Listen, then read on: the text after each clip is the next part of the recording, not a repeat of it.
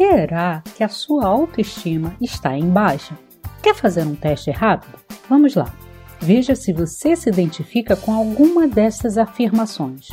Hum, não me acho capaz de fazer esta tarefa. Ah, eu não mereço esses elogios todos que estão me dando. Puxa, me sinto tão mal inferior quando estou perto dessas pessoas. Hum, simplesmente não consigo dizer não quando me solicitam alguma coisa.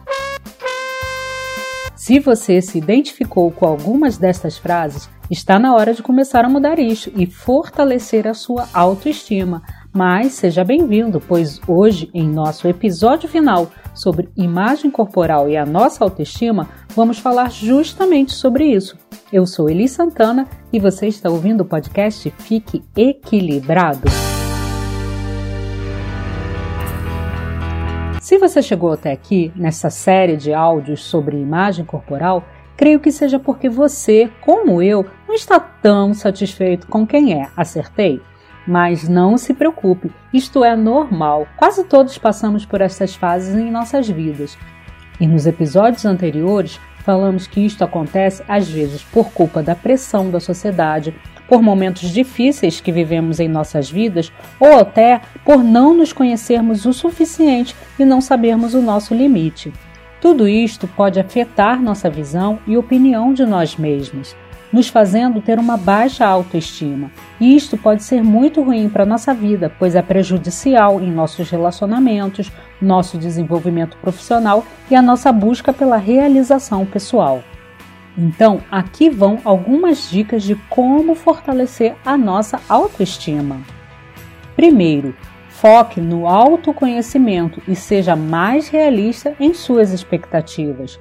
Quando nos conhecemos melhor, sabemos até onde vão os nossos limites, até onde podemos alcançar.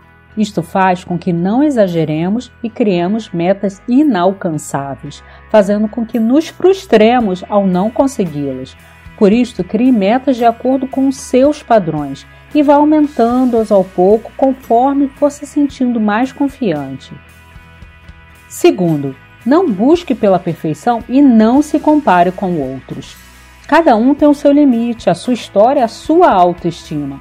Então não fique buscando ser igual aos outros, imaginando que eles são perfeitos e devem ser imitados. Para aquelas pessoas que chegaram aonde chegaram, tenho certeza que tiveram que passar muitas dificuldades e muita superação. Se por acaso foi fácil para elas, é porque talvez tenham trabalhado sua autoestima e isto as fortaleceu para chegarem lá. Ah, e uma dica muito importante: não se baseie em tudo que você vê nas redes sociais. As pessoas colocam lá suas melhores fotos, seus melhores passeios, suas melhores histórias. Isso não quer dizer que tudo está bem na vida delas e só na sua que não. Fica a dica. Terceiro, liste e aprecie quais são as suas qualidades. Pare agora e tente lembrar uma qualidade ou uma conquista que você tenha alcançado nos últimos anos. Só uma.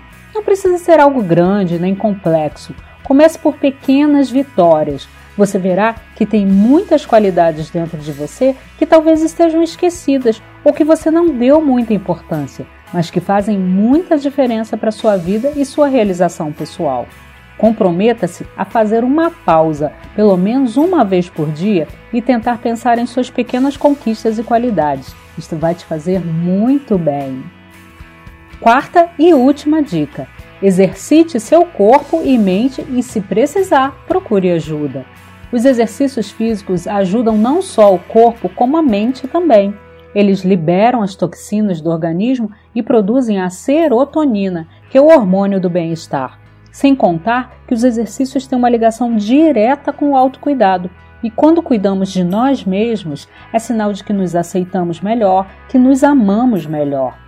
Agora, se precisar de ajuda, se sentir que as coisas estão difíceis e não está dando para controlar, procure ajuda profissional para se entender mais e ajudar você em sua caminhada de fortalecimento da autoestima.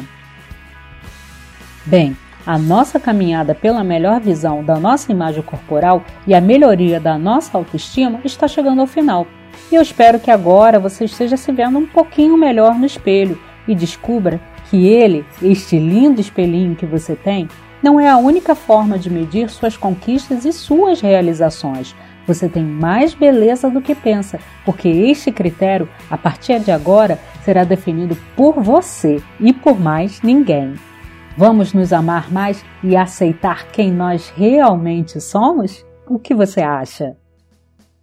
Nessa semana teremos o nosso vídeo do mês com a participação e depoimento de Dani Ribeiro, que é cantora e está se formando em fonoaudiologia na PUC Minas e vai nos contar sua história, sua trajetória sobre a imagem corporal, como foi seu período antes e depois que fez uma cirurgia bariátrica e como hoje ela usa tudo isso para fortalecer a autoestima e a autoaceitação na luta pela identidade racial e no empoderamento feminino. Você não pode perder esse vídeo, né? Então fique ligado em nossas redes sociais que ele será postado lá. Eu vou ficando por aqui, confiando que você agora comece a se ver diferente no espelho e em breve tudo fique equilibrado. Eu te vejo no próximo episódio. Beijos e até lá!